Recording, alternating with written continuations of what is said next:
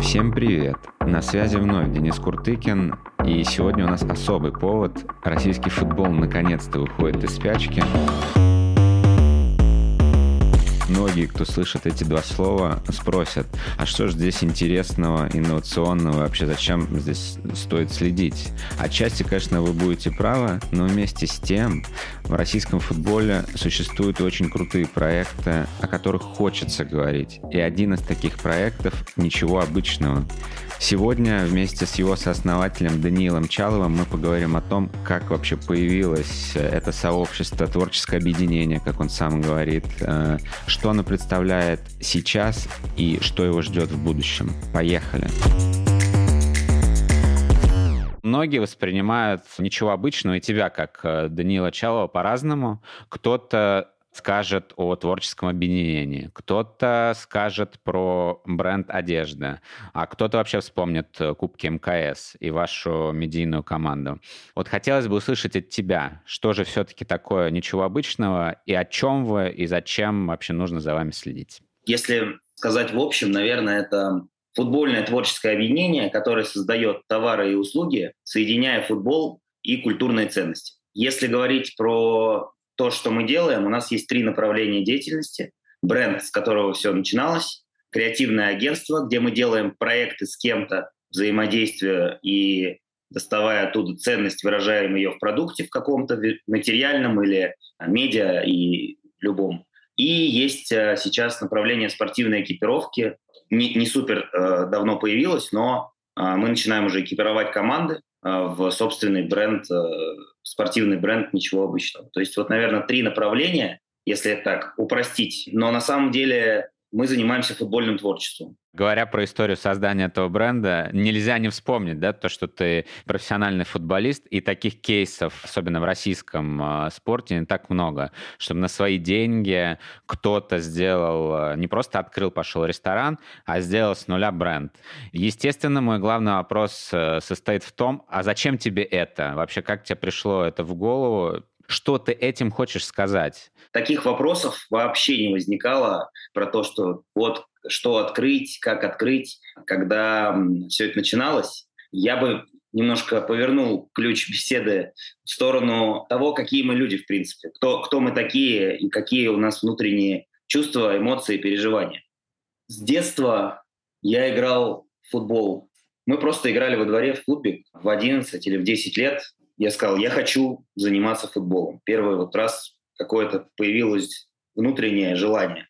Оно точно так же оно не было основано на том, что э, мне родители с каким-то там теоретическим подходом к тому, что вот футбол это что-то, вообще не важно. Вот просто нравится играть в футбол. И вот так вот пошло-поехало, отвели в секцию, на коробке играли, заметил тренер, э, пригласил еще в какую-то секцию, которая называется «Юный динамовец». Э, это там третья по счету лига московских школ. Ну, это как снежный ком затянуло и покатилось. Да, но при этом всегда было очень странное такое чувство внутри. Я до сих пор себе на самом деле не ответил вопрос, откуда у меня возникло такое желание и вообще такая любовь к футболу. Просто делал там в два раза больше приседаний, чем нужно, потому что, ну, нравилось вот это вот чувство, спорт внутри.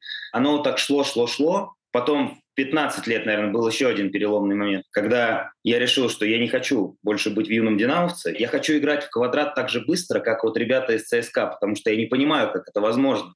Ну, как вот э, они так вот перепасовывают мяч, это же нереально. Ну, человек так не может. Это желание возникло не на почве стать профессиональным футболистом, а желание разобраться, как вообще на физическом уровне это возможно. Да, мне очень нравилось. Для меня казалось это нереальным, но я подумал, блин, ну я тем же самым занимаюсь надо попробовать. И начал запускать себя во всякие просмотры, ездить там после музыкальной школы в разные академии. И я реально, я вот, вот это чувство, я к нему шел, а потом получилось так, что все-таки попав в ФК Москва, ну, конечно же, ты там чуть-чуть не дотягиваешь, но ты из-за того, что хочешь освоить, ты постоянно делаешь, делаешь, делаешь, делаешь, приводит к тому, что ты вдруг начинаешь там спустя полгода играть в составе команды. Не почему-то, а потому что ты херачишь, как оказывается, постоянно, и у тебя есть вот такой вот фокус. Но тебе это нравилось? Это не то, что мне нравилось. Это единственное, что я сам выбирал. Мне никто не говорил, как же вот, чтобы бренд открыть, сколько денег нужно, а вот чтобы попасть в футбольную школу, скажите, что моему ребенку делать, чтобы вот он попал в хорошую футбольную академию.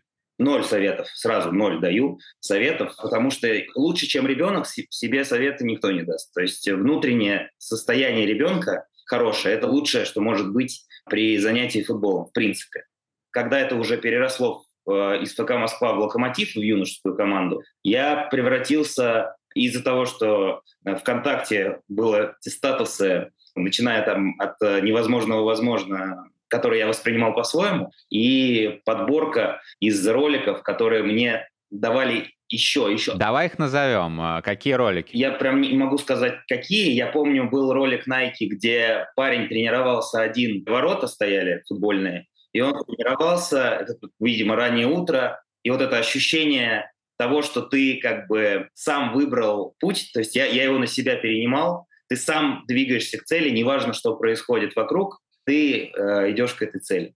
Ну, Just Do It, понятно, все дела. Adidas точно был. Ну и какие-то в формате речи Уилла Смита, какие-нибудь э, истории про э, Рокки Бальбо, я не знаю, не, Рокки Бальбо, кстати, мне никогда не нравился. Ты меня прям сейчас обидел, я фанат Рокки э, и фанат Филадельфии, а это... Не-не, ладно, я всегда рассказываю про Рокки, потому что всем становится понятно, типа, что это такое. Но, но я не был фанатом Рокки, кстати, да. Мне нравились вот такие герои, которые вот, как вот, вот Уилл Смит, который своему сыну, когда он бросал баскетбольное кольцо, сказал, Скорее всего, из тебя выйдет такой же баскетболист, как из меня. А из меня еще тот баскетболист. Так что... Оп, я к тому, что выше головы не прыгнешь, поэтому нет смысла тратить время, ошиваясь на баскетбольной площадке, верно? Эй, не слушай никого, кто скажет, будто ты чего-то не можешь. Даже меня. Понял? Понял. Если есть мечта, оберегай ее. Люди, которые чего-то не могут, будут уверять, что и у тебя не выйдет. В общем, вот это все начало во мне растить, наверное, на неокрепший мозг подростка, который очень любит заниматься футболом. Это начало ложиться так, что к моменту, когда я был уже в дубле «Локомотива», я превратился в реально маньяка, а, который тренировался по три раза в день, достаточно долгий период. Причем на первом этапе действительно приносило плоды такие дивиденды в виде того, что я все-таки стал профессиональным футболистом. Был очень сложный период перехода из дубля, поездки по Молдавиям за 100 долларов, какие-то игры за КФК, еще что-то, отказ от второй лиги ради того, чтобы сразу поехать в ФНЛ. Что-то такое вот круговорот, за который как бы ты понимаешь, что ты в итоге попадаешь в то место, где по стечению обстоятельств не оказывается игрока на твою позицию, тебя в 20 лет подписывают, и ты сразу делаешь там квантовый скачок, становишься профессиональным футболистом. Первой моей игрой в Владивостоке, профессиональном футболе, дальневосточном дерби, там, СКА Хабаровск, Луч, я стою, я помню этот момент, что вот я теперь профессионал. Но вот это чувство бесконечной мотивации на неокрепший разум, оно приводит к тому, что ты же не можешь остановиться. То есть ты делаешь, делаешь, делаешь, и вдруг это начинает работать против тебя. А в чем вот это против тебя? То есть на физическом уровне, на ментальном? На уровне того, что ты начинаешь забывать, что ты человек, у которого есть свои чувства, свои переживания, что у тебя есть родные, близкие, семья. Есть какие-то вещи, которые на самом деле глобально важнее, чем э, тренировка по расписанию. Ты об этом начинаешь забывать, потому что э, утренний Рокки говорит тебе иначе. Он, он тебе рассказывает про то, что тебе нужно обо всем забыть. Это работает на очень короткий период. Это очень опасная штука, честно. И вообще любой вид... Насильственная мотивация, я бы даже сказал. Слушай, ты же сам выбираешь, насильственная она или нет. Но если ты человек, который склонен к тому, чтобы познавать, и склонен к тому, чтобы добиваться, то она на тебя работает сначала в плюс, а потом ты не можешь остановиться. И все, и ты забываешь обо всем, и к моменту Томска, где, кстати, мы познакомились с кучей ребят. Самое интересное, что это команда, где я меньше всего играл, и откуда у меня больше всего знакомых. Ну вот как раз у тебя было время знакомиться, обзаводиться нетворкингом. Кстати, времени вообще не было. Это время было, где я меньше всего вообще жил. Я приехал туда из Хабаровска, у меня там был всплеск, там молодежная сборная вызвали, про премьер-лигу начали говорить. К Семину в Анжи на сборы съездил. Там сказали, сейчас подожди, вот в Томск под выход премьерка, все, блин, давай, я приезжаю и просто сижу полгода на банке. Просто типа, а ты понимаешь, Томск, ты просто бегаешь десятки по этим вечерним улицам. Я смогу, и тебе говорят, вот так потом ты подходишь к столовой на базе, и там список, кто не в заявке, и там Чалов всегда первая фамилия. И ты такой, нет, жизнь, я не согласен с этим, я буду. И просто тебе говорят, нет, нет, нет, чувак, вот так.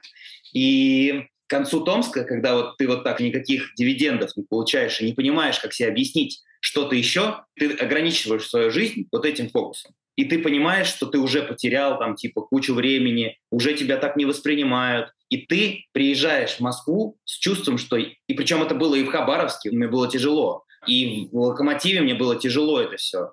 То есть я уже не получал такого удовольствия от игры. Я начинал работать. И к Томску, когда вот эти полгода прошли без практики, я первый раз такой, я не хочу ехать на сборы. Я пошел к психологу, нашел какого-то спортивного психолога. Очень круто. Немногие на это решаются. Слушай, уже понятно, что Чал, он просто тестирует все вообще подряд. Ну, то есть это ни, нифига не хорошо. Я сразу говорю, вот это вот весь этот путь, если говорить сейчас э, про ничего обычного и про все-все-все, вообще никому не советую, потому что, ну, типа, в моей жизни просто всегда было 500 разных дел. Я занимался там в музыкальной школе, играл в театре, ездил с родителями куда-то. У меня было три компании или друзей, там, раз, одни со школы, другие с дачи, третьи из футбола. Это как бы очень много... Отнимает времени и энергии. Да, да, да. Но ты привыкаешь. И, наверное, это такой первый переломный вопрос, когда я начал спрашивать себя, а зачем мне этот бесконечный результат, если я несчастливым просто себя чувствую. Ну, как бы все равно. Дальше были команды другие ФНЛ, понятно, все продолжилось. И подходим к ничего обычного. Значит, после Хабаровска Томск, после Томска Саранск, после Саранска Шинник. И потом в марте я получаю первую свою в жизни травму. Представляешь, робот, мотиватор, который каждое утро встает, ему говорят, нет, ты сейчас не выздоровеешь за два дня, это не горло. Наверное, месяц тебе стоит консервативно полечиться. Такой, ладно, месяц буду терпеть, хорошо.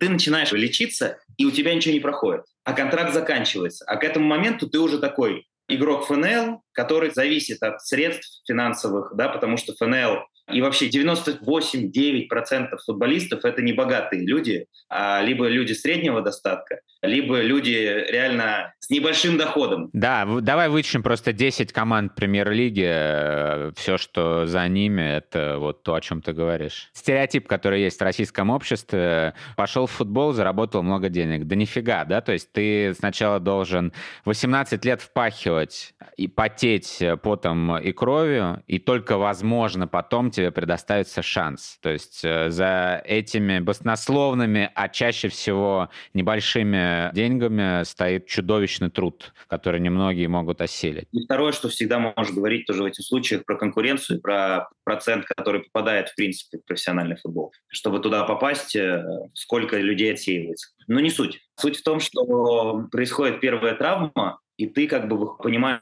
что месяц проходит, не восстанавливаешься. Контракт заканчивается. Классического футболиста жизнь идет от контракта до контракта. Ты понимаешь, что вот в ближайший год я живу в Ярославле, вот здесь мы снимаем квартиру, вот тут я на выходные в Москву гоняю на поезде. Ты понимаешь на год. Типа через год ты не знаешь, что с тобой будет. Где ты будешь, как, очень часто такие просто контракты, особенно там в командах чуть пониже, такие, на годик. Под задачу конкретно, это понятно. Да, да. И мне нужно искать что-то новое, ну, как бы продолжать этот путь, футбольный процесс. Месяц проходит, не получается, два месяца проходит, не получается. Побегал Михалыч всем в конце сезона, он дает папку, в этой папке на первой странице твоя фотка с фотосессии какой-то. И он пишет какое-то пожелание. И у меня было «У тебя в карьере начало – это Даня Чалов». Вот так было написано. Как ты это воспринял тогда? Сейчас бы я посмеялся, скорее всего.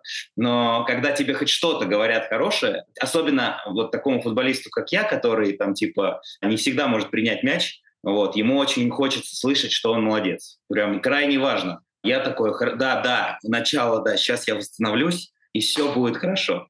И значит, э, происходит так, убираем весь кусок где оказывается, что мне надо делать операцию, в которой нужно успеть к концу трансферного окна, вот это нужно успеть, понимаете? Ну, я сделаю, да, сейчас, мне хватит два месяца, хватит. Делаю там 15 июня операцию, 15 августа типа можно выходить тренироваться. Я там пишу в списке тетрадки, а у меня уже тогда были тетради, где я писал все вот так вот по целям, как надо. Ну, потому что, конечно же, к мотивационной литературе добавилось научно-популярное, ну, это понятно, ой, к мотивационным роликам, все вот, что касается добиться цели, это было все перечитано 3000 раз. Там все четко, как надо, с формулировками, по всем законам написано 31 августа ты подписываешь контракт с командой ФНЛ или премьер-лиги другой страны на таких-то условиях, туда-сюда, ты восстанавливаешь, ты готов, все. Значит, 15 августа у меня коленом просто, я не, ну, я не понимаю, какое оно. Но у меня цель, все, ничего не существует. Все делаешь, там, берешь этот список из агентов, 30 штук. В итоге все тяжело идет, потому что в шиннике я мало играл, травмированный, я говорю, да нет, я супер, там, знаешь, я перематываю колено себе, потому что, ну, я говорю, нормально, нормально, все, до 31 пройдет. И 30 августа мне звонит один из агентов, говорит, все, мы договорились, в Кубань выезжаешь, я думаю, я возвращаюсь. Все это время я там, типа, не отдыхаю, не пью, без алкоголя, без еды, без, ну, короче, просто вот, типа, живу этой целью. И, короче, там за день надо было пройти медосмотр, я подписываю все, что нужно, отправляю по факсу сажусь в машину, меня забирает девушка, она говорит, ты вернулся. Я говорю, я вернулся, все нормально, все, я жив, я снова человек. И в 7 вечера 31 августа мне звонят и говорят, слушай, а там такая ситуация произошла, там а, тренер ну, не знал, что мы тебя подписываем. Он сказал, либо ты, либо он, и выбрали его, поэтому извини, контракт аннулируется. Так, я говорю, не-не-не, нет, подождите, так не, не бывает, не может. У меня записано, что все. Если записано, значит, должно случиться, э, следует той логике. А самое интересное, что все, что записано, это произошло, кстати. Правильно формулируйте цели. Я подписал контракт с командой ФНЛ на таких-то условиях, все сделал. Но только его надо было зарегистрировать. Еще надо... Так что пишите, чтобы его зарегистрировали или там про игру что-нибудь пишите, вот, на всякий случай. И я до 12 вечера мучаюсь и понимаю, что все, сейчас я умру, крышка закрывается, и как будто бы конец. Я иду в пятерочку, беру 10 шпатонов, сажусь в тачку один, вот так включаю музыку на полную, все как бы. Я просто не понимаю, для меня, как для спортсмена, вот того пацана, который начал маниакалить, он ну, не понимает, что такое может быть. Ну, не бывает такого вообще. А потом 1 сентября я просыпаюсь, вот это первое чувство, я такой, оказывается, что, ну, я жив, все продолжается, все так же идут, ничего не изменилось. Вообще мир никак не поменялся, и я в нем тот же самый. И для близких людей я ценность не потерял. Я просто проснулся вот этого 1 сентября, понимая, что оказывается вот этот вот футбол и вот это все, что я считал единственным возможным путем, это не единственный возможный путь. И вот с этого момента все, что у меня было когда-то параллельно в заметках, а всегда я, я читал там, литературу, знакомился с друзьями, все это было, но это было на фоне. На подкорку откладывалось, а не то, что было основной твоей деятельностью, да. Да, это просто было в 3000 заметках в телефоне, в стопке книг, которые я с собой таскал, еще о чем-то, в каких-то интересах. А потом, когда ну, как бы я вышел из футбола, я смотрю, ни хрена себе, сколько здесь всего. И этот момент, когда я полгода единственной своей карьере остался без команды, это создание музыкальных плейлистов, сбор там каких-то текстов. И, собственно говоря, встреча с Башкиром, смешное интервью, великое интервью, извините. Великое интервью, а, просто юмор, типа наш классический вот этот вот а, пересылание друг другу сообщения, усталость — это иллюзия после кубковой игры. И просто вот все начинает происходить так, что просто взял худос, футболку, такой, блин, клевая штука. Пойду я набью в декатлоне себе вот на худи, на черное. Усталость этой иллюзии. Зафиксируем. Ну, клево же, прикольно. Типа, почему нет? Почему не сфоткаться? Почему не написать этот текст? Почему не выложить этот стих? Почему не поделиться? Почему не говорить о том, что чувствуешь? Это желание самовыражения, что сидело долгие годы внутри, да? Это просто то, что всегда было, но ты думал, что так не... Ну, футбольный мир, он не подразумевает это. То есть он футбольный мир, идеальный футболист, который всегда прекрасен с болельщиками, не пьет алкоголь, вот так тренируется. Ну, то есть вот идеальный образ там футболиста, который открыт, который еще что-то, который добивается результата, потому что он тот человек, который должен дарить результат. Но надо понять, что каждый футболист, он еще, кстати, человек. который тоже чувствует, который тоже устает, который тоже творит по-своему. И вот когда появилось это пространство, когда открылся мир вокруг, стало ясно, что так хочется много сказать на самом деле. И то, что было с ничего обычного, как вот оно появилось случайно, по приколу, мы создали этот Инстаграм, вообще не думая, ни про какой бренд одежды. Потом сфоткались, я начал ходить в этом худосе. Мне говорят, слушай, а где купил? Прикольно, типа, все люди подряд. Я говорю, нигде не купил. Приезжаю там на тренировку, в тренажерку там по приколу, вечерком с Ульяном, давай Инстаграм создадим, там в барбершоп сходим, волосы помоем, там, ты поговоришь, что усталость — это иллюзия. Просто прикольнемся, типа, начали прикалываться. Как назовем? Блин, да знает. Приходишь домой, там девушка оговорилась случайно. Как тебе день прошел? Она говорит, ничего обычного. Я говорю, что ты сказала? Ничего необычного. Они говорят, нет, давай до этого, ничего обычного. Я говорю, отлично, алло, Сань, ничего обычного, значит, называем. Вот, и ты просто начинаешь искать из всего, ты берешь то, что происходит вокруг. Я не знаю, это, наверное, процесс творчества, когда ты смотришь э, вот на руку, которая отражается на полу. И мне сегодня, когда я утром делаю какие-то упражнения, ловлю себя на мысли, что у меня там три окна, они сходятся в одном месте, и это что-то значит. Просто начинаешь фантазировать. Также появилось ничего обычного. Просто набили худи, просто по приколу отправляли, просто по приколу создали Инстаграм. Девушка оговорилась, э, придумали название. А потом начали спрашивать, слушай, а можно нам тоже такую худи? А какие еще фразы мы начали разгонять с пацанами? А с пацанами надо понимать, что ничего обычного — это не я там, э, Георгий Нуров, который потом подключился, Саня Ульянов и Стиль. А все вот эти 10 фраз, наши 10 граней футбола, которые мы потом собрали, здесь была моя внутренняя задача, наверное, отсеивания в плане того, что они очень важны, если вы обратите внимание на первую самую коллекцию, что это не просто какие-то футбольные фразы, каждая из этих фраз, она выходит за границы футбола. Ну, абсолютно. Про усталость это не только про футбол, а в целом про жизнь. Мы вам перезвоним тоже. Конечно. Это штуки внутри как бы футбола, но на самом деле они гораздо больше футбола. И это вот то чувство, которое в тот момент я ощущал, наверное, так. И собирали эти фразы мы, самое клевое вообще, вот для меня эта ценность очень важная. Как раз начались январские сборы, а так как футбольный мир, все пацаны друг с другом общаются, мы начали накидывать сами, а что было бы прикольно? Слушай, там я звоню Сане Ломакину в Енисей, Сань, что там, вот как думаешь, какую? Он такой, блин, давай пробуй.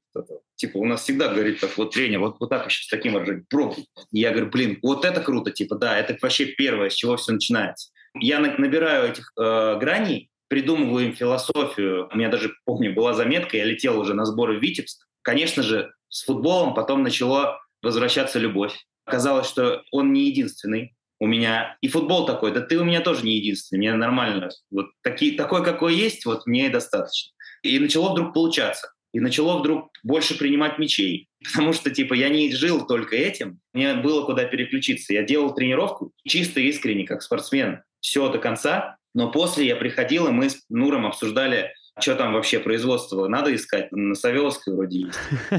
Нур тоже был тогда в Краснодаре, самое интересное. То есть мы делали это все, будучи профессиональными футболистами. Которые находились вообще в разных уголках. Все в разных. Это самая смешная история. Я ему говорил, я типа креативный директор, а ты технический директор. И он э, принимал звонки вот эти первые, там, знаешь, ему звонили, он только пришел с тренировки, там на роли катается, ему говорят, слушайте, а что заказ-то не едет?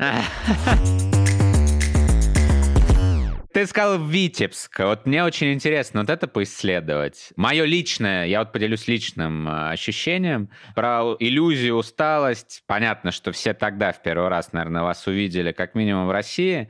А весь мир, да, не побоюсь этого слова, узнал о вас после э, той самой игровой формы для Витебска этого супрематизма, да. Так, для ремарки вы разработали уникальный комплект для футбольного профессионального клуба, вдохновлением, да, для которого стал супрематизм. Ты, по-моему, где-то в одном из интервью упоминал, что ты потратил на это чуть ли не последние полторы тысячи долларов, и, в общем-то, да, для тебя... Но я не могу сказать, что это жесть отчаяния, как со стороны, да, может показаться.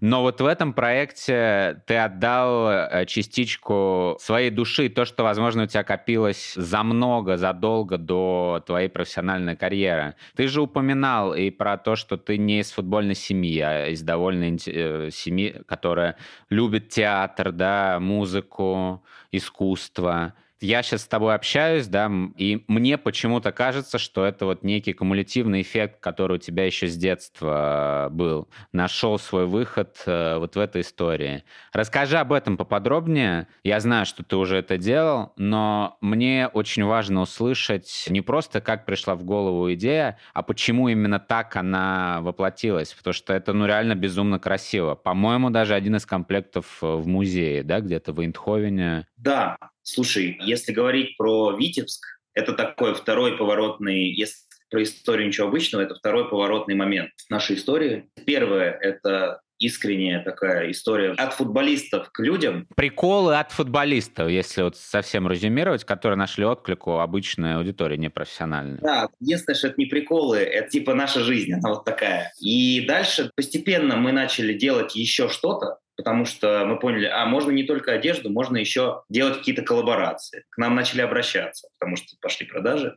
Потому что все было постепенно. И то же самое про вложение. Все было, вот вложили, заработали, потратили, заработали, потратили. Просто росли доходы. Э, расходы всегда, да, оборот. А сейчас ты за этим следишь? Я уже понял, на тот момент ты не задумывался о бренде, да? Сейчас это третий этап жизни. Это вот есть э, начало, Витебск и вот сейчас то, что происходит, это новые изменения. А Витебск, так получилось, что да, наверное, Витебск это ближе к э, истории моей. Я был непосредственно игроком там, как я уже сказал, я подписал контракт. И год я играл в Витебске 2019, где-то осенью только.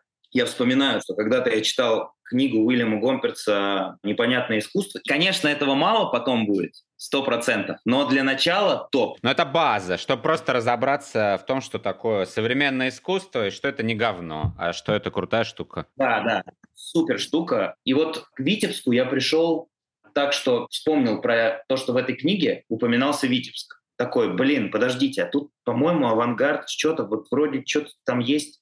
И я просто начинаю искать и не могу в Safari нормально найти информацию. Через там день какой-то все-таки попадается мне Витебское народное художественное училище. И такой, ни хера себе. Беру сразу экскурсию. Если коротко, это трехэтажное здание, где 113 лет назад преподавали такие ребята, как Шагал, Малевич, Лисицкий и прочие там. Бамонт русского авангарда, супрематизма. Весь русский да, авангард, который перебрался туда в постреволюционное время и Просто они там делали вещи, создавали, меняли мировое искусство, как показало время.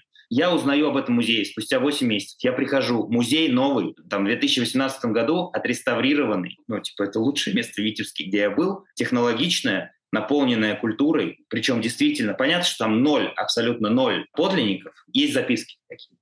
И то они транслируются с помощью проектора на стены. Нету картин, но с точки зрения того, как это... Атмосфера. Тебя впечатлила атмосфера и то, что ты в том месте, где создавалось сто лет назад, там, я не знаю, мировое искусство? Конечно. Меня так э, сильно ударило внутреннее я стою там, выбираю эти сувенирчики, а сувенирчики в окошечке, там сувенирчики вот делает э, Надежда, она вот э, сама там своими руками, а там маленькие черные квадратики, эти спортсмены Малевича поделенные, там еще что-то, какие-то блокнотики. Я говорю, все мне, пожалуйста, давайте, все, что есть. И там это стоит, знаешь, там типа 70 рублей, там, 100 рублей. Ты просто берешь все. Я стою, вот эти сувениры выбираю, подходит мужик, говорит, слушай, типа, как э, тебе вообще музей? Я говорю, вообще офигенно, почему я об этом музее не знал раньше? Он говорит, ну вот недавно открылись, в 2018 году только, не знаем, как э, правильно, вроде соцсети ведем, вот, посмотри, Инстаграм. Я говорю, слушайте, ну, блин, ну, может быть, как-то чуть активнее, может быть, а, а что вы делаете, какие-то у вас ивенты есть, там, мероприятия, что-нибудь? Он говорит, ну, не, пока нет, ну, слушай, если идеи есть, а ты вообще чем занимаешься? Говорит, я говорю, да ну я просто вот футбол здесь играю. Он говорит, в смысле? Я говорю, ну вот Витебск команда. Он говорит, да ладно, что, типа, прямо в Витебске играешь? Ну да. Он говорит, а я просто, ну вот, возьми визиточку, вот я директор музея, может, пообщаемся. Опять случайность. В первый раз случайность, здесь э, какая-то случайность. Понятно, что к этому ведут какие-то пути, но тем не менее, да, вот этот триггер не запланирован явно был. Конечно, конечно. И тебе дают эту визитку, ты, ты говоришь, да, я к вам вернусь, и у меня рождается вот эта первая э, заметка «Футбол равно искусство». И в чем? Я начинаю искать определение, раскладываю на понятия, да, там, на ощущение искусства и футбол как феномены, да, вообще, в принципе, как общество воспринимает эти вещи, в чем схожесть, в чем различие. Дальше иду в сторону русского авангарда уже, понимаю, насколько это... То есть для меня, наверное, это действительно было одно из любимых, в принципе, направлений в искусстве. И то, что меня больше всего впечатляет, это просто черное худи, да, меня впечатляет, э, когда ты можешь поставить точку и сказать, что... и объяснить, почему эта точка, и ты сам поймешь, почему эта точка является сутью вообще всего. Иногда не нужно говорить. Э, то, что сделали супрематисты, ну, для меня это, ну, это идеальный способ вообще передачи мысли, потому что ты просто отказываешься от изображения, пытаешься не показать визуал, а показать суть с помощью искусства. Эмоция даже. То есть ты подходишь, э, смотришь, ты не пытаешься понять сюжет, а пытаешься понять, что ты чувствуешь в этот момент, э, когда ты смотришь на это. Да, и дальше эмоция равно суть того, что происходит сейчас с тобой в моменте. И это очень похоже на футбол как игру. И вот, вот эту точку соединения как раз-таки в январе когда мы сформировали это уже потом из, из вот этой вот идеи, что есть точка соединения, все, мы ее будем искать на протяжении проекта. И я пришел второй раз, говорю, давайте встретимся. Я уже был на сборах, я переподписал контракт на год с Витебском. Не из-за этого, конечно же, но просто так получилось. А, я пришел с предложением, с такой вот этой заметкой, где было написано, может быть, футбольный клуб и музей что-то поделают вместе. Мы сели с директором, он говорит, пойдем посидим, мы садимся в кабинете Шагала, я прям помню, это очень вот такой знаковый вещь. Вот, я с телефоном вот эту заметку открываю, говорю, вот смотрите, точно встречу с болельщиками в музее вот сейчас перед сезоном. Ну, это точно, потому что каждый раз встреча с болельщиками в Витебске проходит... На стадионе. Так, вы пришли в музей, ты предложил сделать встречу с болельщиками в музее. Да, но уже тогда была заметка, вот в этот день, короче, родилась заметка из шести пунктов, в которые входила встреча с болельщиками в музее, фирменный стиль. Из того, что не реализовано, мы думали про то, что вообще э, футбольный клуб «Витебск», в принципе, может быть, когда-то это реализуем еще. Что было бы классно, чтобы это был, в принципе, футбольный клуб «Авангард», например. И все, что касается фирменного стиля и того, что происходит со стадионом, это мог быть действительно клуб, который полностью... Концептуально отражает искусство. Супрематически, по сути, да. И там просто бесконечное количество того, с чем можно работать и постоянно доставать. Потому что мы можем идти чуть дальше, да, продвинуться после супрематизма, до супрематизма, все, что связано с искусством. Но это пока не реализовалось. Там была как раз шестым пунктом, по-моему, стояла игровая форма. Там, по-моему, был мерч, но мы передумали делать мерч и сошлись на игровой форме. И вот начали ее готовить. Я летел на сборы, писал девочке Алине, которая как раз была там в медиаслужбе Витебска. Я ей рассказал, потому что я сразу же не мог пацан-защитник подходит к директору, говорит, здравствуйте, вот у нас такое вот предложение, 6 пунктов реализации совместной маркетинговой кампании. Значит, э, он сказал, чал, так, алло, док, там надо это, проблемы. Укольчики пациента поставить. Да, да, да. Вот. Но постепенно через Алину, которая в итоге, кстати, молодец и организовала, пока мы были на сборах, по всему, что там было прописано по техническому заданию, по сути, а, организовала с а, музеем, а, подготовила, что будет эта встреча, когда мы приедем. И встреча произошла. Это было первое. Все такие, нифига, что у нас такой музей есть, типа, ничего себе, прикольный. Вот. И мы договорились еще, что в этот день был день открытых дверей для всех, кто там, причастен к Витебску. Все это друг с другом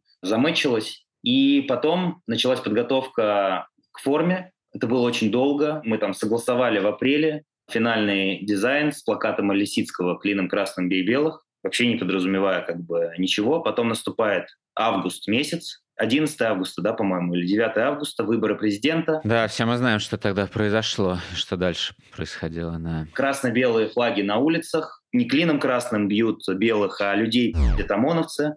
Ну, происходит по-другому не скажешь. И просто насколько выбранная в апреле картина начинает приобретать абсолютно другой смысл. То есть ты понимаешь, что да, видимо, это то, что нужно было, то, что должно было появиться, но я помню, что тогда уже к этому проекту были подключены ребята, местные фотографы, сам там девочка клевая очень, видеографы, еще кто-то. Я решил, что мы с, и мы с директором обсудили, что будет круто реализовать все руками ребят из Витебска. То есть, чтобы проект был полностью... Аутентичен и продуктом Витебска, да-да-да. Да-да-да. Внутренним продуктом, где там только я выступаю как э, какой-то человек, который ведет этот проект, да, там, по сути, предлагает идею. Я говорю, что мы переносим на месяц. Мы сели с пацанами. Пацаны э, делали крутые ролики.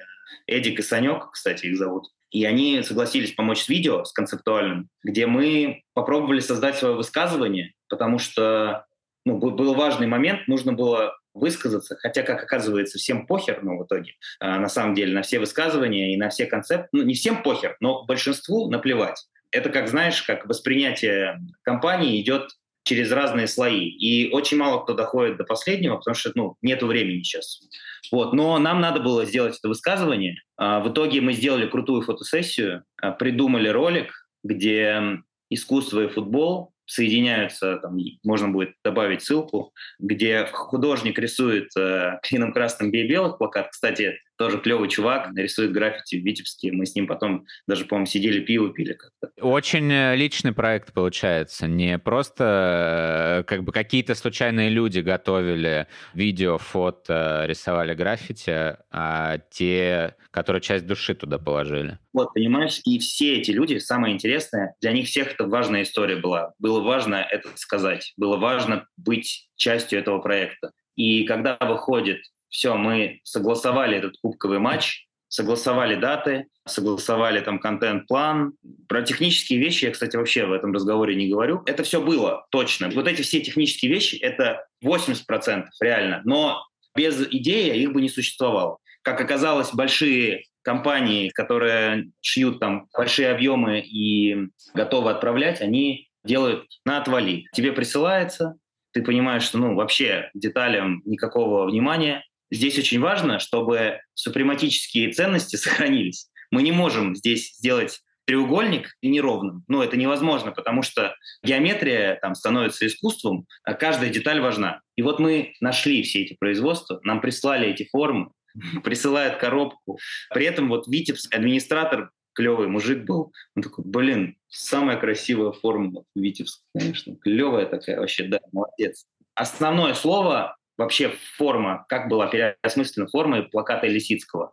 А, мы убрали слова красным, клином красным «бей белых», мы убрали красных белых, оставили только слово «бей». Это отсылка к тому, что в 21 веке было бы круто бить по мячу. Не красных, белых, еще кого-то, а бить по мячу, соединяя футбол и искусство в содружестве да, друг с другом. Потому что по мячу клево бить. Я люблю очень бить по мячу. Гораздо круче эмоции. Я один раз в жизни дрался, или два, хуже, честно могу сказать ты горел эмоциями, желанием высказаться, нежели чем сделать э, крутую маркетинговую кампанию и заработать денег. И я уверен, что эта футболка еще поменяет смыслы спустя время. Очень круто залетела эта футболка. О ней реально много кто написал. И, по-моему, даже на спорте ты об этом в том числе говорил, да, что заказы были из разных стран, много кто ей интересовался. Для тебя вот на тот момент это было шоком, потому что вряд ли ты рассчитывал, что эта история выйдет просто за рамки, ну, идеи, наверное, Беларуси, России, то, что они будут в том числе говорить за пределами этих двух стран. И это первый момент. А второй, когда все-таки у тебя зародилось вот это понимание, что ты делаешь клевые вещи, да, у тебя получается э, из идеи делать э, крутой продукт. Ну, давай будем честными, это крутой продукт, да, и форма, и худи с высказываниями. И когда у тебя зародилась идея вот этого третьего этапа, чтобы сделать из ничего обычного не просто полет мыслей, фантазии, который может э, стать реальностью, а что-то более серьезное, чем сейчас бренд, на мой взгляд, и является. Давай первый вопрос. Какие последствия были у проекта «Витебск»? Если говорить про рынок, действительно мы охерели, потому что как только вышла статья, ее, по-моему, чуть ли не через час репостнул какой-то чувак из BBC. Давайте быть честным, это не случайно происходит. Была огромная подготовка. Я ездил в Минск, с Центром белорусского культурного наследия. Мы обсуждали пиар-компанию, мы формировали все эти списки. Я согласовывал после тренировок все эти пресс-релизы. Это все было. То есть то, что нас репостнул BBC, это не только потому, что клевый проект, откровенно говоря. чтобы тебя репостнул кто-то за рубежом, ты должен перевести свою хотя бы презентацию, релиз на другой язык. Но это было бы неплохо всем делать. Мы начали говорить про российский футбол. Я вообще не вижу смысла говорить про российский футбол, потому что футбол в тысячу раз больше. Как раз-таки после Витебска я это и узнал, потому что ты начинаешь получать заказы, и представляешь, вот проект на российскую аудиторию, все видео, все текста, ну, там, я говорю на русском языке. В итоге ты получаешь там 85-90% заказов не СНГ. То есть э, там Великобритания, США, Китай кто-то заказывает, Австралия. По-моему, у нас есть э, список того, где выходили эти статьи, и там 10-15, может, там, статей, которые выходили на зарубежных СМИ. И вот такой вот результат, как рынок вообще в принципе работает, да, что 85-90% заказов у нас не СНГ, при том, что здесь тоже очень много было, и со мной там кучу интервью брали и так далее. Но у нас нет рынка покупки футбольных джерси. Я это точно знаю, проработав столько лет э, в Адике, это печаль. Но все меняется. Нужно, наверное, рассказывать о том, что вот Classic Football Shorts, который заказывал у нас наши джерси, это английский магаз. А, в Лондоне, по-моему, магазин, да. Да, чуваки, они там типа заказали сразу себе там 100 джерси. Потом продали, говорят, давай еще. То есть это абсолютно открывает твое сознание на самом деле. И весь путь ничего обычного. Ты каждый раз выходишь из одной комнаты в другую, одна больше. Ты открываешь еще дверь, смотришь, охереть, еще больше стало. И ты как бы идешь через эти двери, каждый раз попадая во все большее пространство. Вот на самом деле это самое важное, что нужно делать вообще в своей жизни, мне кажется. Не ограничиваться только цифрами, только техничкой, только какими-то понятиями. Да, у нас было много заказов. Мы охерели от того, что были заказы. Мы просрали еще, наверное, заказов на втором часу, короче, там мы, по-моему, поставили типа 150 джерси. И их раскупили за час там. Я не помню, за два часа. И у нас они закончились, и Нур мне звонит. Техдир ваш, как ты сам сказал. Он на самом деле был SEO, будем так откровенно говорить. Понятия могут быть разными, но он выполнял функции всего, что касается функционирования компании. И он мне звонит, говорит, блин, чел, жесть, что происходит? Ты видел вообще, что происходит? Я с тренировки пришел, смотрю, там эти заказы просто пам-пам-пам. Мы такого не видели. У нас Эквит, платежная система, и там приходят эти смс-очки. Ты просто думаешь, что происходит, и ты заходишь в географию этих заказов, ну, вообще не веришь, что такое может быть. Потом через два часа заказы вдруг останавливаются. И Нур такой, блин, что-то перестали, может быть, там сейчас пауза. А потом оказывается, что у нас на сайте, у нас не было никогда такого, что мы выставляли сразу же там 150, не знаю, изделий, и их все раскупили, у нас просто невозможно было купить. И люди, может, не знали, где спросить, и мы вот так вот два часа или три самых горячих, возможно, потеряли на том, что просто тупо чуваки не знали, что на сайте надо как-то больше изделий сделать, там, знаешь, или подправить этот момент. Ну, и таких моментах в НО, где мы на своих ошибках учимся, вот если говорить с точки зрения бизнеса, я даже не знаю, можно такое рассказывать или нет, но худи-то я покупал во всем известном магазине изначально, отрезал этикетку, шел в Декатлон, набивал там э, эти штуки и отправлял там Лехе Мирончуку, что он сфоткался. Ну, типа, сейчас я понимаю, что дичь, да, и каждый раз сталкиваюсь с чем-то новым. Но в тот момент это не так сильно волновало, но когда вот такие моменты происходили, ты такой, блин, типа, надо обращать внимание все-таки на количество товара.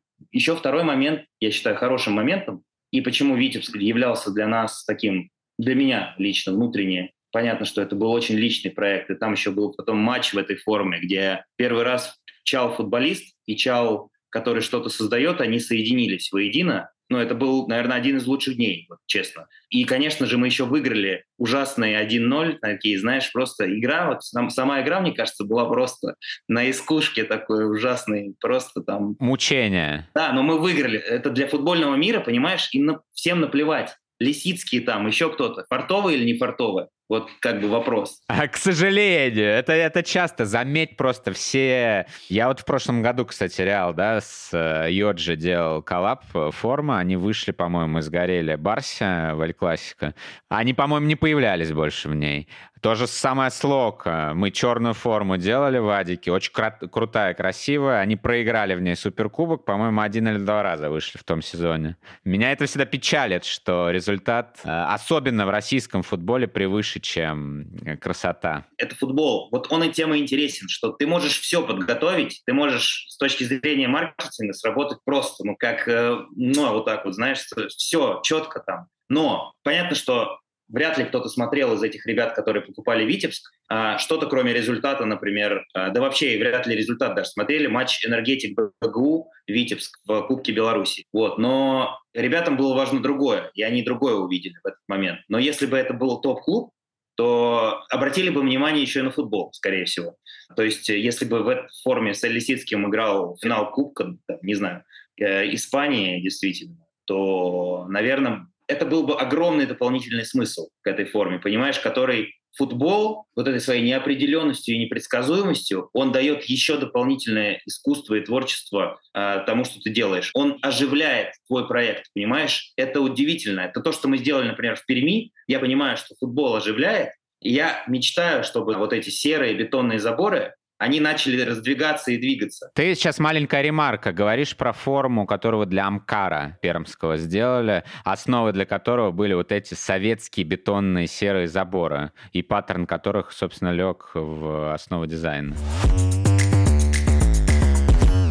Расскажи про бизнес. Сколько у вас сейчас вообще, э, как устроена модель, э, за что конкретно отвечаешь ты? В первой части разговора мы очень много говорили о вдохновении и том, что, наверное, все, что ты сделал э, до Амкара и вот этих больших проектов, в том числе Слока, которые, надеюсь, мы затронем, это больше про выплеск эмоций, желание самореализации, а не желание заработать, что понятно и логично.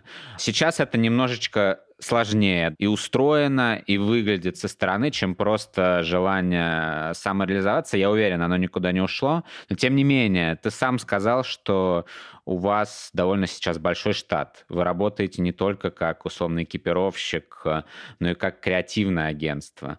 Вот можешь поподробнее об этом? Считаешь ли ты деньги? Что для тебя сейчас проект «Ничего обычного»? Ты упоминал три этапа. Вот этот первый с э, фразами, второй «Витебск», и сейчас, очевидно, проект находится на каком-то новом, третьем этапе. Вы, собственно, делаете формы для профессиональных футбольных клубов э, России, да, вспомнить тот же Амкар, Калугу. Вы работаете с большими клубами РПЛ. Я вспоминаю Э, тот коллапс с локомотивом, да, и лайфстайл-коллекцию.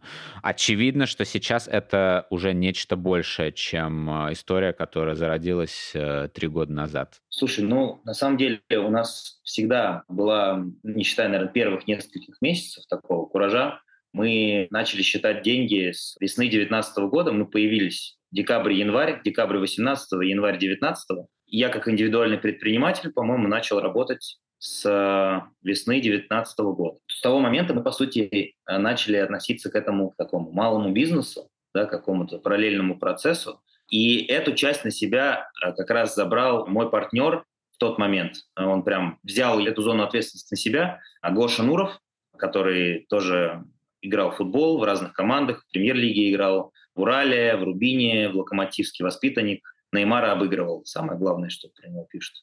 В общем, он такой, чувак был всегда, знаешь, в футболе же надо все упростить, и ты говоришь, ну это бизнесмен. Вот так вот э, про Нура говорили, потому что у него уже на тот момент были счета в БКС, только как только биткоины появились, он покупал себе какие-то истории, у него разложены были счета, акции. В общем, человек интересовался и занимался этим. В общем, э, он включился, и ему этот проект был интересен как раз с точки зрения того, как это можно развивать и чтобы мы начинали больше зарабатывать и м, расти.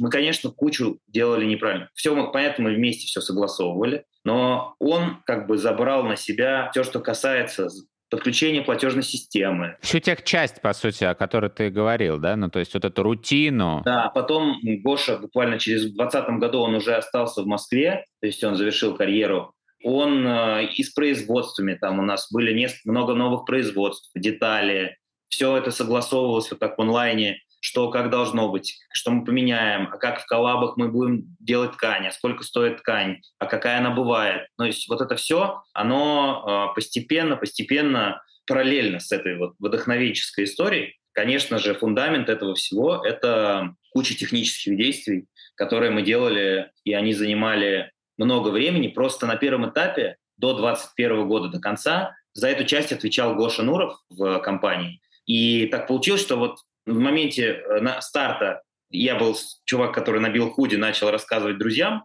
И потом кто-то включился ко мне, когда я рассказал идею, потому что, о, крутая идея, давай. Потом часть отвалилась, ребят, и мы остались с Гошей вдвоем, и мы такие, типа, пополам, два руководителя, которые решают, что будет дальше. Начали появляться люди по необходимости. Первая наша коллаб, где не просто фраза на футболке, а где у нас уже был какой-то дизайн. Мы впервые начали искать дизайнеров. Как искать? Хер знает вообще. Ну, есть задача, типа, вот мы хотим сделать э, проект, посвященный учебнику футбол, по которому учатся все вообще тренеры. Ну вот мы сделали учебник, там нужен был дизайнер, э, и мы берем на фрилансе дизайн она начинает рисовать. Мы первое наше взаимодействие, как это вообще бывает. А как давать ТЗ дизайнеру вообще? А, вот так вот, значит. А вот это она запрашивает. А другой дизайнер почему по-другому хочет? Нифига себе.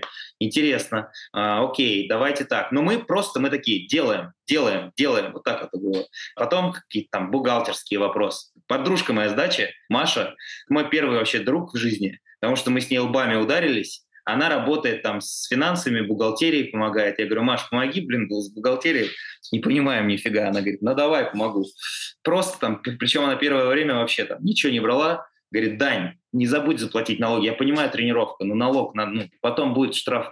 Потом появляются еще какие-то люди. Вот, и вот так вот по необходимости фотографы, видеографы. Потом появилась наша история с командой футбольной, изначально есть еще такая версия, что ничего обычного, это комьюнити на самом деле из людей, потому что вокруг нас куча-куча людей. Даже мы с тобой встретились благодаря комьюнити ничего обычного. Все верно. И в этом комьюнити, в эту команду как бы мы начали приглашать кучу разных журналистов, друзей, уличный футбол и так далее. И вот эту атмосферу нашу отношение к футболу уже такой через радость начали пытаться ее транслировать все вместе через «выбери свою фразу, как ты хочешь говорить, давайте вместе просто встретимся и просто поиграем в футбол, просто получим удовольствие».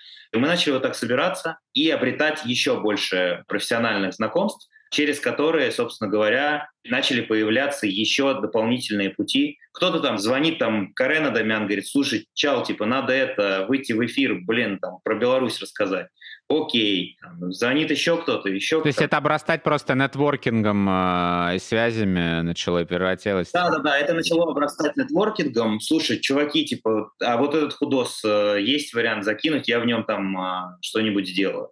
И все, и это начинает превращаться в некое комьюнити, которое растет, растет, растет, растет. Каждый продукт новый прирастает новыми людьми, потому что мы никогда не, мне кажется, реально за всю историю ничего обычного мы никогда не вкладывали деньги рекламу.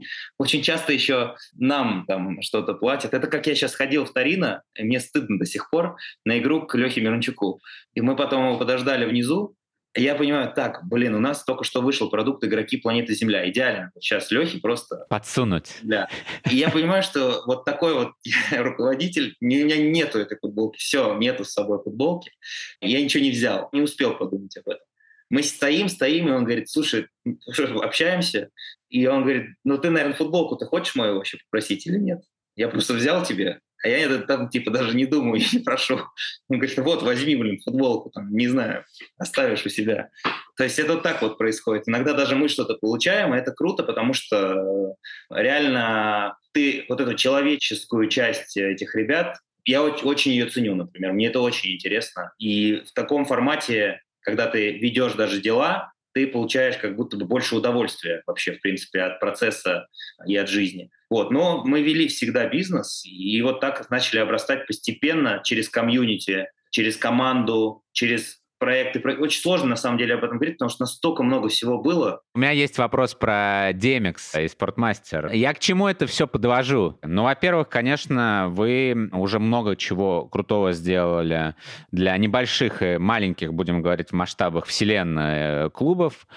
Но вот ваша, на мой взгляд, удачная попытка сделать лайфстайл-коллекцию с локомотивом. Я очень жду и надеюсь, э, когда вы что-то сделаете с клубом РПЛ. Я понимаю, что это весьма сложно. Есть куча технических ограничений и часто нежелание команд и клубов э, делать что-то необычное. Но тем не менее, вот на твой взгляд, вообще сейчас возможно ли это? И если да, то при каких сценариях? Я, честно говоря, вижу, что часто клубы той же самой футбольной да, премьер-лиги не очень-то горят желанием делать что-то необычное, как раз-таки руководствуясь футбольными принципами, о которых мы говорили. Удачная форма, классическая, которая приносила успех. А мне, как маркетологу, очень хочется видеть глоток свежего воздуха, который вы давали Амкару, который ты давал Витебску. И вообще технически возможно ли это сейчас? И если да, то когда? Вот для этого, собственно говоря, у нас э, и идет процесс развития, потому что Амкар, Витебск, э, Спартак и Барселона ничем не отличаются друг от друга. С точки зрения мысли и идеи, работа по креативу, она абсолютно, ну, не абсолютно, чуть больше вводных, конечно, чем больше, но плюс-минус это одно и то же. Там включается техническая часть которая действительно больше. Ну, ты про объемы говоришь, э, условно, требования. Сейчас, да, ничего обычного обросло такой формы, что у нас есть действительно ответственные за разные направления. Причем вот в данный момент, например, в некоторые направления могут прийти уже даже профессионалы. И это как бы такой будет новый виток. То есть если сейчас у нас в основном технические работники, да, которые выполняют функции контроля производства, материалов и так далее. И это достаточно тяжелый этап, откровенно говоря, потому что у нас сейчас только недавно появилась CRM-система, в которой мы ведем полностью, потому что очень много процессов. Я периодически схожу с ума, потому что ну, тяжело контролировать все. Мне очень тяжело рассказать о чем-то одном, потому что ты спрашиваешь общие вопросы, ты, ты спрашиваешь, что такое ничего обычного. Ну, блин, ничего обычного — это вся моя жизнь я сейчас. Я живу вот э, в, в этой вселенной ничего обычного, где куча всего происходит. То есть это для меня очень неконкретный вопрос. Это как, как жизнь, э, такой же вопрос примерно. Но сейчас, если, давай просто, клуб РПЛ через какое-то время мы сможем сделать. У нас есть стратегия компании теперь, у нас есть финансовый план, и поэтому по этой стратегии, по этому финансовому плану, который, конечно же, меняется сейчас, и какие-то международные проекты сейчас для нас тоже выходят на более другой режим. Например, я сейчас занимаюсь, я нахожусь сейчас в Милане и занимаюсь международным проектом с э, местной командой. Ты говоришь про российский рынок, я бы вообще не говорил только про российский рынок, потому что, например, опыт Витебска показывает, что мы разговариваем на футбольном языке, а не на русском. И у нашей компании гораздо больше возможностей делать и говорить со всем миром. И чем больше мы будем разговаривать со всем миром, тем а, быстрее мы сможем изменить а, и прийти к нашей миссии, где мы хотим создать уникальную футбольную культуру и футбол сделать чуть больше, чем просто игрой 90 минут и результатом, где нормально будет проигрывать в клевой форме, где будет круто проигрывать в клевой форме, она будет не просто убираться в ящик, а будет частью нарратива, которым, в принципе, и является футбол. Я играл в футбол до 27 лет. То, что изменило, то, что меня вытащило полностью, окончательно из э, профессиональной карьеры, две вещи. Я ехал на сборы в Велес, по-моему, или в маршрутке куда-то тренироваться. Параллельно с этим, когда я уже приезжал в отпуск, я просто работал, ничего обычного. У нас уже были куча проектов. DMX тогда мы снимали как раз, такая серьезная компания, которая требует а, еще что-то. Ну, это все происходит, и я просто уже, ну, короче, все уже, уже начинает э, происходить такое совсем наложение друг на друга. И ключевой момент, когда изменилось еще одно изменение, это когда я еду в маршрутке на тренировку, куда-то там типа в Зоркий, чтобы поддерживать форму, маршрутки по митингу. Мне звонит космонавт по фамилии Лазуткин, которого я позвал на футбольно-космическую встречу в МАИ. Это вот под запуск Калуги, да? Запуск Калуги мы делали футбольно-космическую встречу, куда пригласили Алекса Аксенова, вот нашего товар, товарища продюсера спорца. Геркус туда приходил, э, вот как раз космонавта Лазуткина, э, потому что я сам майовец, я соедин... То есть это тоже для меня был внутренний проект, э, где я вернулся в МАИ, а МАИ — это театр, где мои родители, собственно говоря, театр Фауст, он был при МАИ. Я там очень много детства провел, и привести туда какой-то футбольно-творческий, футбольно-космический в этот раз проект было очень круто, потому что это место, где мне рассказывали первый раз про ракетно-космические технологии. И я узнал, почему Циолковский крутой чувак. Потом, после этой встречи, спустя месяц, тебе звонит космонавт, ты едешь в маршрутке в Зорке тренироваться там, с пацанами. И, и тебе звонит космонавт, говорит, слушай, я тут подумал, блин, а давай, типа, запустим вот футболку на МКС, но чтобы она долетела, передадим там. И я такой, блин, очень круто, там, классно, там, туда-сюда. И в этот момент у меня просто приходит осознание, так, давай, чал, подумаем, ценность чала. Сейчас вот продукт, который мы производим, можно запустить в космос. Либо ты едешь на просмотр в Велес и играешь там, делаешь диагональки, качественные, кстати, топовые диагональки, где ценность чала выше, на что нужно, наверное, тратить время и что было бы лучше раскрыть, чтобы внутренне себя чувствовать больше. И вот, вот этот момент в маршрутке после этого звонка, я понимаю, что, ну, понятно, что это не случайно, не вдруг произошло. Ничего не бывает вдруг. Мы уже сегодня за два часа разговора это поняли, что это все не, не случайно. Какая твоя мечта сейчас? Расскажешь мне? Может быть, она будет звучать безумно и нереализуемо.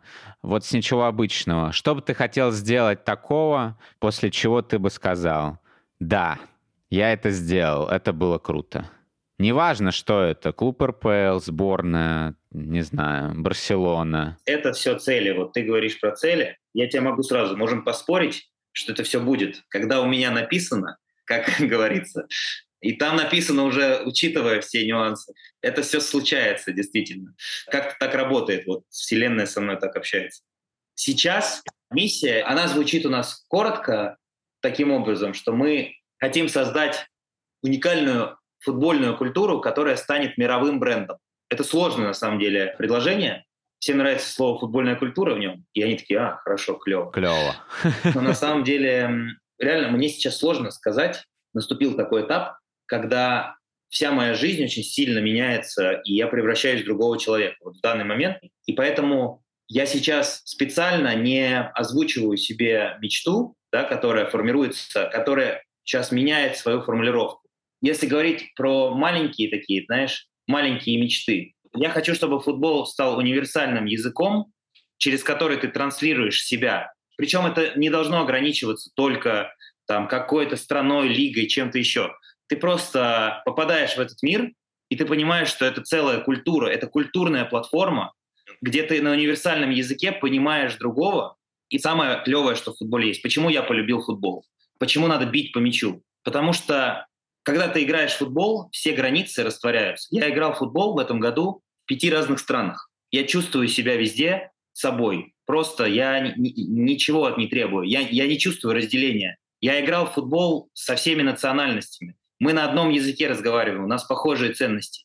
У меня куча друзей, э, которые вот в Витебске э, до сих пор мне сложно понять до конца все, что сейчас происходит, потому что мы семьями общались с Максом Калинчуком. Это парень э, с Донецка, с которым мы сидим просто вдвоем, и мы с ним одинаковые, блин. Вообще мы, мы с ним на футбольном языке общаемся. Я не понимаю, я бы хотел, чтобы футбол стал инструментом, который был бы настолько важной культурной платформой, что на него можно было опираться, когда э, происходят спорные ситуации и когда ты не можешь найти ответ. Потому что это реально очень простая форма общего взаимодействия. А э, те инструменты, которые там используем мы сейчас, да, там, неважно, это форма, какая-то встреча, матч, билет, СМИ, то, что вокруг происходит, там, рынок, еще что-то, это все может быть окрашено в индивидуальность. Это, это как спортсмен, который не товар, а человек.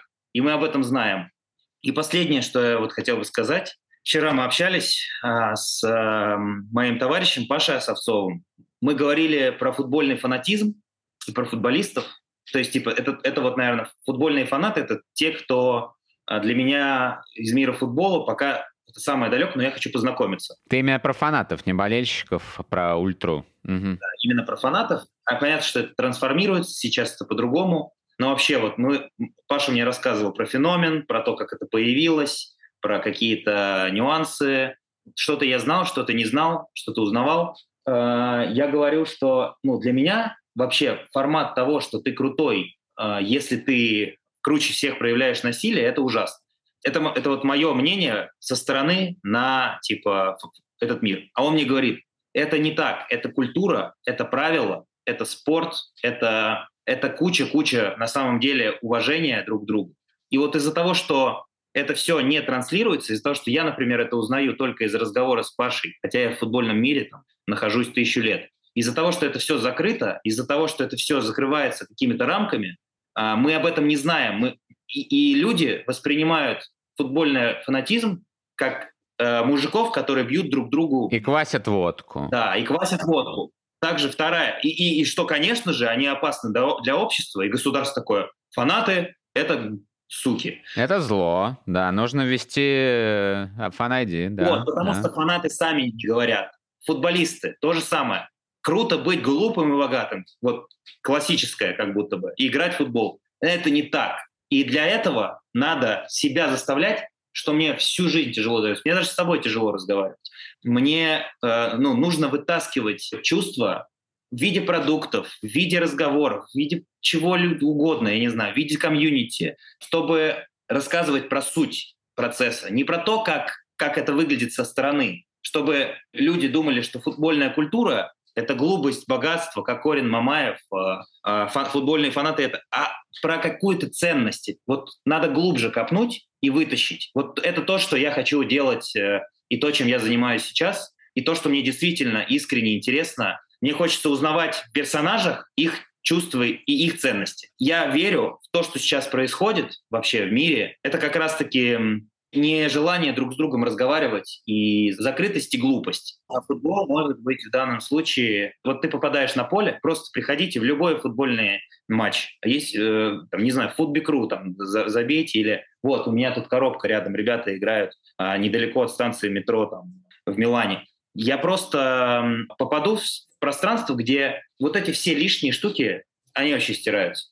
И этому, кстати, будет, посвя... я не знаю, когда выйдет, этому будет посвящен продукт, который мы сейчас сделаем а, прямо здесь, потому что это важно сейчас а, об этом поговорить. Слушай, главный вывод э, для меня сегодня на самом деле не про цифры, про маркетинг и про бизнес, а то, как желание к самореализации двигает и развивает человека. Ты сам об этом, по сути, упоминал, да? То есть у тебя не было никогда цели сделать бизнес, у тебя не было никогда цели создавать продукт, но идеи которые ты начал воплощать в жизнь, привели тебя вот туда, где ты сейчас находишься. Это действительно нечто большее, чем просто история про продукт, который вдохновлен э, футболом.